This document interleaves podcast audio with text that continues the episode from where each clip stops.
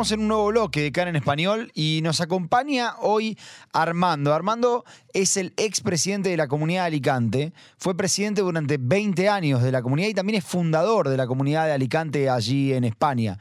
Con Armando vamos a poder hablar un poquito de, lo que es la vida de esa comunidad, así como lo venimos haciendo con otras comunidades también. Eh, así que Armando. Es, un nuevo capítulo de nuestra sección Mi Comunidad, hay que decirlo. Claro, un nuevo capítulo de, nuestra, de, esta, de esta hermosa sección que tenemos. Armando, me, te habla Johnny, ¿me escuchás? Sí, sí, ¿cómo estás? Eh, Jonathan, Jessica, ¿qué tal? Muchas gracias por la oportunidad de estar ahí con ustedes y, contarles un poquito sobre nuestra vida y nuestra comunidad aquí en Alicante. No, gracias a vos realmente por, por hacerte el tiempo para estar con nosotros. Eh, bueno, Armando, contanos un poquito de, vos. Conté recién que, sos fundador de la comunidad de España de Alicante. Vos no sos español, entiendo. ¿Cómo llegaste a Alicante? ¿Cómo llegaste a España? Eh, bueno, yo nací en Argentina, eh, pero ya pequeño, con 11 años así, me fui con mi familia a vivir a Brasil, en el cual viví toda mi vida en Brasil hasta el año del 2002. Eh, bueno, y por eh, razones familiares y, profesionales, eh, me vine a vivir en España, ya con toda la familia, con mis tres hijos y, todo eso. Em, al ver, llegar acá, bueno, nosotros ahí en Sao Paulo teníamos una vida comunitaria bastante activa, participando tanto en la vida sinagogal como en el colegio en el que yo estudié, eh, tanto en Brasil como en España, como en Argentina, y mis hijos igualmente, una vida social, eh, en fin, todo lo que ciudades eh, como Buenos Aires y Sao Paulo, debido a la masa crítica que tenemos en esos lugares dentro del mundo judío, nos ofrece. y al llegar aquí en España, la verdad es que no, no, encontramos ese tipo de, de disponibilidad o de posibilidades Em, Alicante era una ciudad en la cual nosotros ya habíamos visitado anteriormente de vacaciones, en algunas veces que vinimos a España de vacaciones, y una de ellas coincidió incluso con uno de los Yamim Noraim, creo que fue en el año 95, eh, eh, y bueno, y a través de preguntar eh, mucho y, y, indagar, hemos podido saber que había una comunidad en una pequeña ciudad costera eh, que se llama Benidorm, que está a unos 50 kilómetros de Alicante, y fuimos ahí para pasar eh, Rosh y, Kippur. Eh, bueno, ya cuando volvimos eh, en el año 2002, ya de forma definitiva, la verdad es que no, no, no encontramos a nada aquí oficialmente organizado, ¿no? ¿Qué pasa? Que en aquella ocasión del 95 conocimos a una señora llamada Lilo Plon, es una señora danesa, que bueno, que mantenía de cierta forma eh, esa pequeña llama del judaísmo em, eh, aquí por esta zona, ¿no? Tanto en Alicante como en Benidorm. Y al volver en el 2002 eh, contactamos con ella y bueno, y, eso también coincidió con una llegada masiva de, personas eh, oriundas de Argentina por la, aquella cuestión del corralito en aquella, aquella época, o personas también empezaron a llegar de Inglaterra, de Francia, eh, y bueno, y Alicante recogió una parte eh, de, las, de esas olas migratorias judías que, abundaron en España, y bueno, y entre todos, pues eh, los que, o sea, nos gusta y nos gustó siempre seguir eh, en contacto con la, con la vida judía en nuestros países de origen, eh, indagamos y buscamos y todos, y todos los caminos dirigían a esta señora Lilo Plon, que, en paz descanse, y a partir de ahí nos fuimos conociendo y ya mm, a partir de ahí pues se empezó a generar la idea de poder organizar un poquito de forma oficial eh, lo que es la vida eh, judía comunitaria aquí en Alicante. Bien, Armando, quería mm. preguntarte, esta, digamos, esta columna, como yo dije, esta sección que tenemos en el programa se llama Mi Comunidad. ¿Cómo presentás vos? O sea, el objetivo de esta, de esta sección es que cada uno presente su comunidad. ¿Cómo presentarías vos a tu comunidad en Alicante? Bueno, eh, la comunidad de la judía de Alicante es una comunidad eh, mediana, pequeña mediana. Eh, es una comunidad, por encima de todo, judía, que congrega a, a lo variopinto que tenemos en Am Israel, eh, tanto a nivel de, tendencias ¿no? como de ritos. Eh, hay personas que son misrajíes, ashkenazíes, sefaradíes, faradí de Marruecos, sefaradí de otro lugar. Eh, o sea, personas de gran, de, Argentina, de Brasil, de Venezuela, de, México, de, en fin, de todas las partes que fueron llegando a Alicante y que se congregaron aquí y entonces una comunidad eh, pequeña, eh, eh, pero bueno, muy, muy vibrante, con, con muchas ganas, con, con, muchas actividades, siempre intentando mantener la vida comunitaria en todos sus aspectos, tanto del calendario que tenemos nosotros, como las festividades y todo lo que, lo, el quehacer ¿no? de la vida y del ciclo de vida judío, y, obviamente que eh, la masa crítica, eh, eh, mm, ¿cómo puedo decirte?, no comporta tener todos los elementos in situ, por ejemplo, supermercado kasher, carnicería kasher y esas cosas, porque obviamente que desde el punto de vista comercial no es viable, mm. pero siempre hemos encontrado la forma de poder obtener todos esos elementos y esos recursos que no tenemos eh, para poder vivir, ¿no? O sea, tal.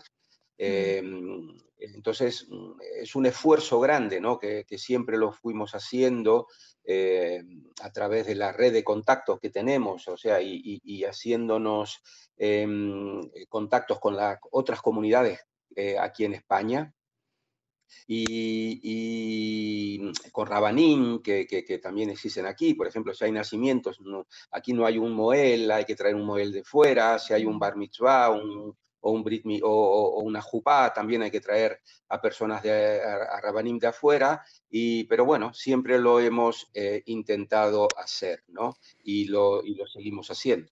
Vos recién contabas que eh, cuando llegaste no había casi nada, prácticamente nada, y llegaste con tu familia. ¿Cómo fue el tema? Me imagino por ahí eran chicos, tus hijos. Eh, ¿Había escuela? ¿Hay escuela hoy en día? ¿Cómo es que instituciones eh, forman parte de la comunidad de Alicante? Eh, bueno, la comunidad de Alicante es en sí misma una institución y es la única institución judía que, que existe acá. dentro de lo que es la comunidad de Alicante está contemplada la sinagoga, la sinagoga Bet Shalom, eh, eh, y, en el tema del punto de vista educativo, eh, no hay, en Alicante no hay un colegio judío.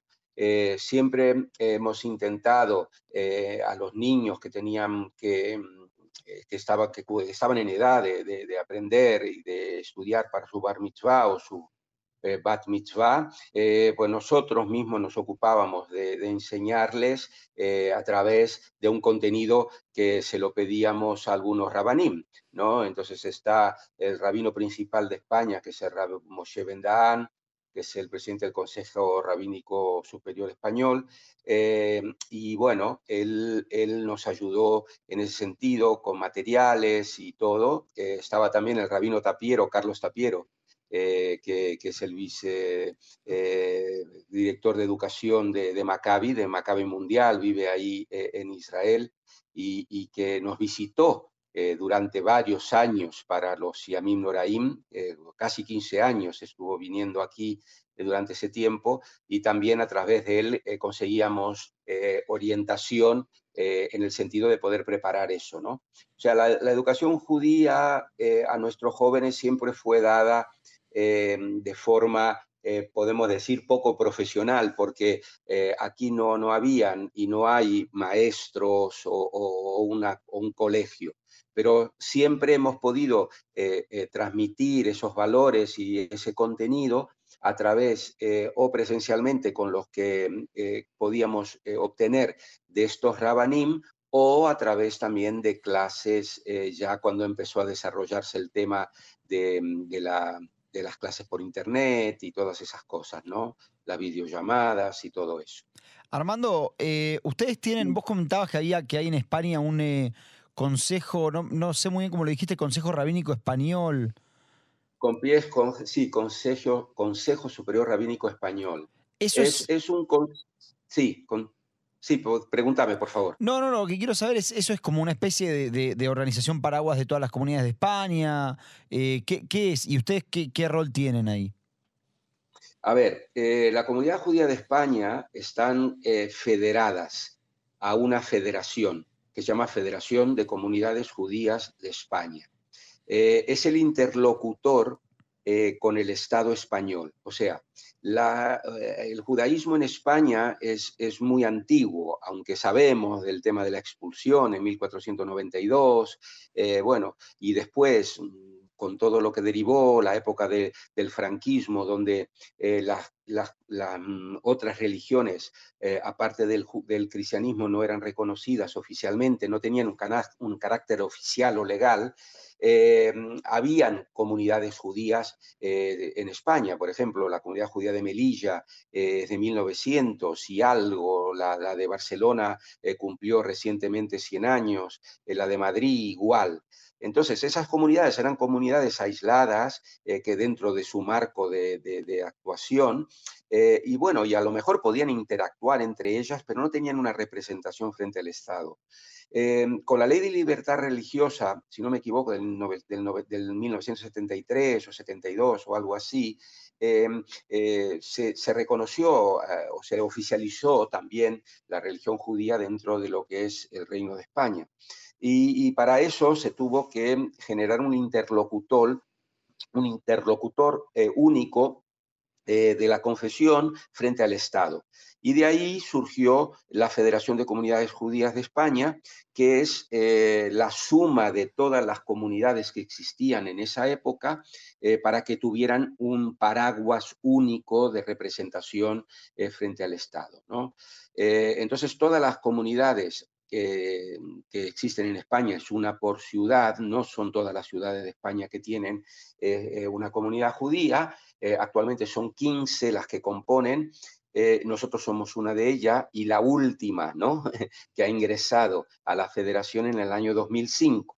Entonces, eh, es la forma de oficializar eh, dentro de, España, que es una comunidad, bueno, seria, una comunidad que tiene, bueno, está registrada en el Ministerio de Justicia, en, la Asociación de, Entidades Religiosas, o sea que tiene una serie de responsabilidades, tanto civiles eh, em, eh, como religiosas, ¿no? dentro de su ámbito de actuación eh, y que están obviamente dentro del marco de la federación. Y, y, dentro del marco de la federación está lo que es el Consejo Superior Rabínico Español, que que básicamente lo que hace es congregar a todos los rabanim eh, que, de las comunidades que tienen rabinos. Entonces, entre ellos eh, se juntan y, bueno, delimitan una serie eh, de, de, cosas para facilitar, por ejemplo, el sello eh, de kashrut, ¿no? que pueda ser válido eh, en España y, o para las comunidades en general, eh, temas de Yurim, por ejemplo, y una serie de, cosas. O sea, obviamente que hay un, un, un, Rosh ¿no? en, ese, en ese consejo, que es el Rab Moshe Ben es el rabino principal de aquí y que es el rabino también de la comunidad judía de Madrid, que es la comunidad eh, que congrega a la mayor parte de judíos que vivimos aquí en España. Armando, eh, vos recién decías em, que no había escuelas, ahí que no tienen escuelas. Entiendo que hay algún tipo de educación no formal para los chicos. ¿Cuál dirías que es el mayor desafío de ustedes y cómo es la composición etaria de la comunidad? Porque me imagino que debe ser muy difícil atraer eh, parejas jóvenes, por ejemplo, si no hay una escuela. Em, a ver, yo creo que son dos preguntas totalmente distintas, ¿no? Mm. Eh, distintas. Em, yo creo que uno de los, en general, ¿no? En general, las comunidades judías, no solamente aquí de, Alicante, pero la de, la de España y, por qué no decir, la del mundo en general, su, su principal desafío es combatir la apatía de las personas, de, las familias o de las personas eh, que componen eh, a Israel viviendo en la diáspora, ¿no? O sea, la apatía es algo eh, que realmente hace con que las comunidades no crezcan, no se desarrollan, no se desarrollen y no em, puedan tener una masa crítica suficiente para poder sostener todos los servicios que requiere ¿no? Eh, vivir con plenitud la vida judía, ¿no? Entonces, eh, eso es, yo creo que es el principal, el principal eh, desafío de las comunidades en general a nivel mundial, ¿no? Donde las personas en general que ven, ¿no? Que una comunidad existe, que hay un engranaje que funciona, creen que eso mm, salió de, por sí, que no, no, no son capaces de entender eh, el esfuerzo que hay por detrás y, cuál es la, realmente la, necesidad que tiene cada uno de aportar con su granito de arena. Entonces, eso es una cosa, ¿no? Y, yo creo que eso sucede en todas las comunidades. Eh, yo, por una cuestión de trabajo, viajo mucho y escucho siempre de lo mismo en todas las comunidades del mundo, independiente de, de la dimensión que tengan, ¿no? O sea que siempre hay mucho más eh, eh, judíos por atraer eh, al seno de la comunidad de lo que judíos que ya están dentro de la comunidad participando de forma activa, contribuyendo y asistiendo y participando. Entonces, eso es una cosa. Eh, nosotros aquí en España, por ejemplo, la comunidad judía de Madrid no tiene ese problema porque tiene un colegio eh, que le da eh, educación judía a, muchos chicos, ¿no? Barcelona igual, como se dice, Melilla igual, y bueno, y las demás comunidades, que son comunidades más pequeñas, obviamente tienen ese tipo de dificultad los, niños ahí escuchan y eh, estudian en colegios laicos o, colegios religiosos, eh, pero que no son judíos, eh, y, pero obviamente que es, la comunidad la que tiene que tener los elementos para poder ofrecer de forma, como se dice, aparte ¿no? de lo de la enseñanza obligatoria, en los colegios, en los institutos y tal, ofrecer el contenido judaico a esas personas. Eh, nosotros, gracias a Dios, nosotros ahora desde mayo del año pasado, eh, eh, hemos podido contar con la, con la, presencia de un rabino fijo que nos asiste desde mayo del año pasado y, y, está con nosotros. Y obviamente él eh, eh, es un, se llama Eliau Barjeva, él es mexicano, pero hizo aliá, estuvo viviendo en Israel, se casó en Israel eh, y por eso habla hebreo. Entonces, tanto él como su mujer tienen también una, una eh, como se dice, unos conocimientos para poder impartir eh, no solamente temas de religión, pero eh, tanto de, cultura judía como de hebreo y todas esas cosas.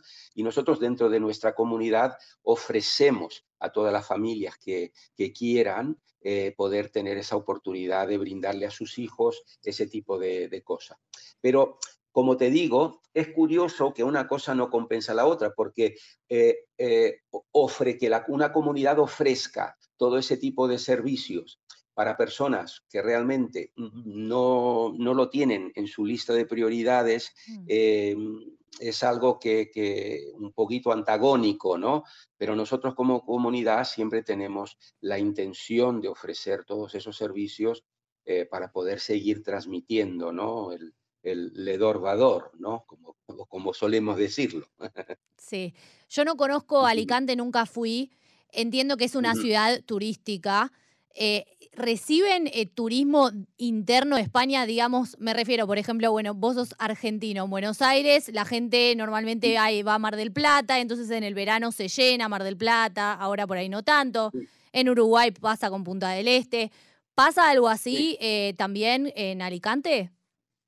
Sí, lógico. Eh, em, eh, la, cuenca del Mediterráneo eh, conlleva una serie de posibilidades a todas eh, las personas que viven en España y en Europa, ¿no? Mm. Eh, bajando desde el norte, ¿no? O sea, desde, desde la costa del Cantábrico, podemos decir La Coruña, toda esa parte, ¿no? Madrid y ya por el centro de España. obviamente que las personas siempre van buscando la, parte de la, de la, costa, de la playa, y la verdad es que el Mediterráneo es muy agraciado en ese sentido. Alicante, Alicante recoge una gran parte de esta gente que viene de vacaciones eh, eh, a, pasarlos aquí. Y no solamente de vacaciones en, la época, en las épocas estivales, como por las que estamos viviendo ahora, ¿no? de mm. julio y agosto, eh, pero también en los hagim, o sea, nosotros aquí, eh, tanto en la tfilá como, en los sedarim y en la seudot que hacemos para las fiestas, eh, vienen personas que tienen una segunda residencia, segunda casa aquí, un apartamento, y vienen personas de fuera que también frecuentan nuestra comunidad y, obviamente la engrandecen, ¿no? O sea, las hacen como agente y todo eso. Y lo mismo pasa en otras ciudades, ¿no? Como en Barcelona, como en Valencia, eh, como, como en Torremolinos, en Málaga, que todos son ciudades eh, costeras en el Mediterráneo. Armando, eh, vos habías comentado antes que, bueno, una de las personas que los ayudó al principio fue Carlos Tapiero. Y nosotros tuvimos, por ejemplo, aquí en el programa al, al rabino Eliyahu Birenbaum, este, que nos comentó también que estuvo, que, estuvo en, la, en la comunidad de Alicante. Yo también tengo que decir, estuve, tuve la, oportunidad de estar una vez. Eh, ¿Ustedes tienen algún tipo de eh, afiliación eh, religiosa o cómo se manejan por el tema de, bueno, hay gente que debe tener diferentes ideales o diferentes ideas del judaísmo, pero hay una sola mm. comunidad? Em, a ver, ese yo creo que es el principal logro, ¿no? Em, y esa es una pregunta que, a lo largo de esos 20 años la he escuchado siempre, siempre, pero no solamente por las entrevistas que he tenido la oportunidad de, participar, pero también de personas que nos llaman queriendo conocer la comunidad y decir eh, que es una comunidad, es una comunidad eh, reformista, ortodoxa, eh, conservadora. y mi respuesta es muy simple. nuestra comunidad es una comunidad judía. Y como comunidad judía estamos abiertos a, a todas las personas judías que quieran participar de nuestra vida dentro de la comunidad judía, de una comunidad judía, nosotros somos tradicionalistas, o sea, eh, una comunidad judía tradicional eh, que le da cabida a todo el mundo desde que quiera. Ya sabemos la historia, ¿no? Eh, todo judío tiene dos sinagogas, una a la que nunca va y la otra a la que le gusta ir. Eh, nosotros, intentamos, eh, nosotros intentamos eh, hacer que nuestra sinagoga y nuestra comunidad, o sea, porque hay que separar también un poquito lo que cuando se dice comunidad y sinagoga. La comunidad, obviamente, que es una comunidad tradicional, está compuesta por personas de todas las sensibilidades y las corrientes dentro del judaísmo eh, yo creo que con independencia de todo esto, yo creo que el, Am, Israel, eh, se, Israel se, divide prácticamente en dos, que son las personas observantes y las personas que no son observantes. Mm. Eh, por eso también creo que cuando uno clasifica, como podemos decir, eh, em, yo soy ortodoxo. A mí no, no, no, no me gusta eh, particularmente esta palabra porque yo creo que eh, la palabra ortodoxa o ortodoxia no es exclusiva de, de, de, una única corriente y de una única sensibilidad dentro del judaísmo. yo creo que em, si, si, si, si, vamos a traducir o entender la palabra ortodoxia del griego, o sea, ortox, ortos, que quiere decir correcto, y doxia, que quiere decir opinión o creencia, yo creo que todas las sensibilidades del judaísmo, la reformista, la tradicionalística, la, tradicionalista, la rabínica, la, conservadora, todos creen que son ortodoxos, todos creen que tienen la opinión correcta y por eso eh, van en ese sentido. Nosotros simplemente seguimos una tradición eh, que no la marcamos nosotros, eh, la marca la Lajá, eh, y una vez que la marca la alajá, no hay cosa mucho que discutir, o sea que es una cosa, una, cuestión milenar, una cuestión eh, que se sigue o no se sigue. Entonces, dentro de este concepto y con esta certeza, nosotros le damos amplitud a todos y que dentro de nuestra sinagoga están todos bienvenidos y que podemos seguir un judaísmo tradicional, normal eh, eh, eh, y, adaptado a todos los nusajim. O sea que nosotros ahora con el rabino que tenemos, es un rabino que, que tiene una una, como se dice, es más ashkenazí, pero bueno, eh, a, veces hay personas que vienen de Francia y que frecuentan nuestra sinagoga de forma eh, muy habitual, pues en, en, los servicios religiosos también le dan un toque eh, faradí y, bueno, y hacemos ahí una mezcla, ¿no? De forma que todo el mundo se pueda sentir muy, muy, muy cómodo en la vida sinagogal. Armando, vos, perdón que te interrumpa, porque nos estamos quedando sin tiempo, pero venimos nosotros hablando mucho, entrevistamos hace poco a Elías Levi también y nos contó un fenómeno que se está dando en España de un crecimiento muy grande de la comunidad en distintos lados, obviamente supongo Madrid, Barcelona más grande. No sé si se está dando también eh, ahí en Alicante, que tiene que ver con este otorgamiento de pasaportes eh, españoles o europeos a judíos sefaradíes y quería saber cómo impacta esto en la comunidad de Alicante, eso así en breve porque ya nos estamos quedando sin tiempo. Sí, eh, a ver, eh, obviamente que la ley de 2015 que le otorgó la, la nacionalidad a los descendientes de Faradí eh, trajo a, España una cantidad de judíos eh, de países que estaban, por ejemplo, con un conflicto. Por ejemplo, Venezuela es un, país que, ha traído eh, muchos judíos españoles a España. yo creo que recientemente y actualmente han venido muchos argentinos. Aquí en, en Alicante, por ejemplo, hemos tenido conocimiento que han llegado, no sé si 30 o 30 y pico de personas em, judías eh, eh, oriundas de Argentina. No, no sé si eso viene a través del, del ¿cómo se dice?, de la ley esa del, con el pasaporte español mm. o si vinieron por, por, una cuestión de idioma, ¿no? Eh, y, porque tenían personas o familiares y todo eso. Yo creo que la ley de nacionalidad tuvo un impacto positivo dentro de la judería española, eh, trajo a mucha gente de aquí, eh, de fuera hacia aquí, y ha incrementado eh, lo que es la, el, o sea, el, pueblo judío dentro de, España, ¿no? Genial. Armando, mm. muchas, muchas gracias. lamentablemente nos estamos quedando sin tiempo. Este, pero bueno, te, agradezco aparte por, por haber presentado a tu comunidad y por, por haberla presentado también a todos nuestros oyentes. Eh, y para terminar, para cerrar, eh, me gustaría que cuentes un poquito así en breve qué es lo que, cómo se preparan para los Hagim.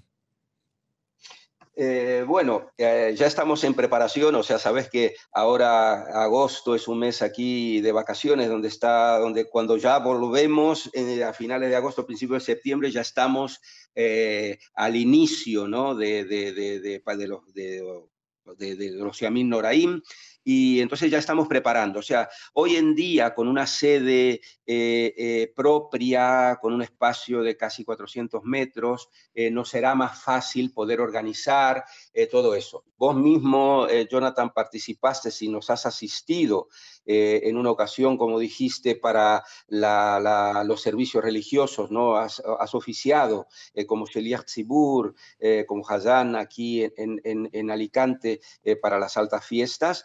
Eh, este año, como comenté, tenemos un rabino eh, que ya nos facilita el tener que buscar a una persona eh, que, dirija los rezos. gracias a Dios, tanto el año pasado como este año lo vamos a poder seguir teniendo y obviamente que ya empezamos a, toda la, organización de todo, ¿no? tanto de, la parte del, del, calendario, de los horarios, de la difusión, de las personas que tengan y que quieran reservar sus sillas, las personas que quieran participar de los Edarim, de la Seudot y, de todas esas cosas. Entonces, ya estamos en marcha. actualmente como dijiste, yo soy el expresidente, ¿no? Eh, actualmente asumió hace cuestión de 10 días una nueva junta eh, que está trabajando muy fuerte en eso y si Dios quiere eh, vamos, vamos a tener mucho éxito y mucha gente que nos que, venga ¿no? a, los servicios religiosos de Rosh Hashanah y Kippur y luego bueno, que sea con, mucho éxito. Este, invitamos a todas las comunidades que quieran a presentar su comunidad y te agradecemos mucho, Armando, por habernos presentado tu comunidad. Muy bien, eh, Jessica, muchas gracias. Gracias a Jonathan. Quiero mandar, me preguntaste del rabino Eliau, eh, del rabino Birnbaum, eh, lo conocí, perdona que no, no, contesté cuando me lo comentaste, me lo preguntaste. una persona muy querida, tuve el honor de conocerlo ahora cuando vino a la inauguración de ese nuevo espacio. tengo, y lo conocí, hablé muchas veces con él desde que, desde que él estaba en Shabé, Israel. Nos ha apoyado siempre y es la persona que obviamente nos ha indicado al rabino que tenemos actualmente, Eliao Barjeva. Genial. Armando, te agradezco mucho por el tiempo que te hiciste para nosotros. Muchas gracias, Jonathan. Todo lo mejor para vos y para toda tu familia. Gracias, lo mismo para ti. Chao, chao. Chao, chao.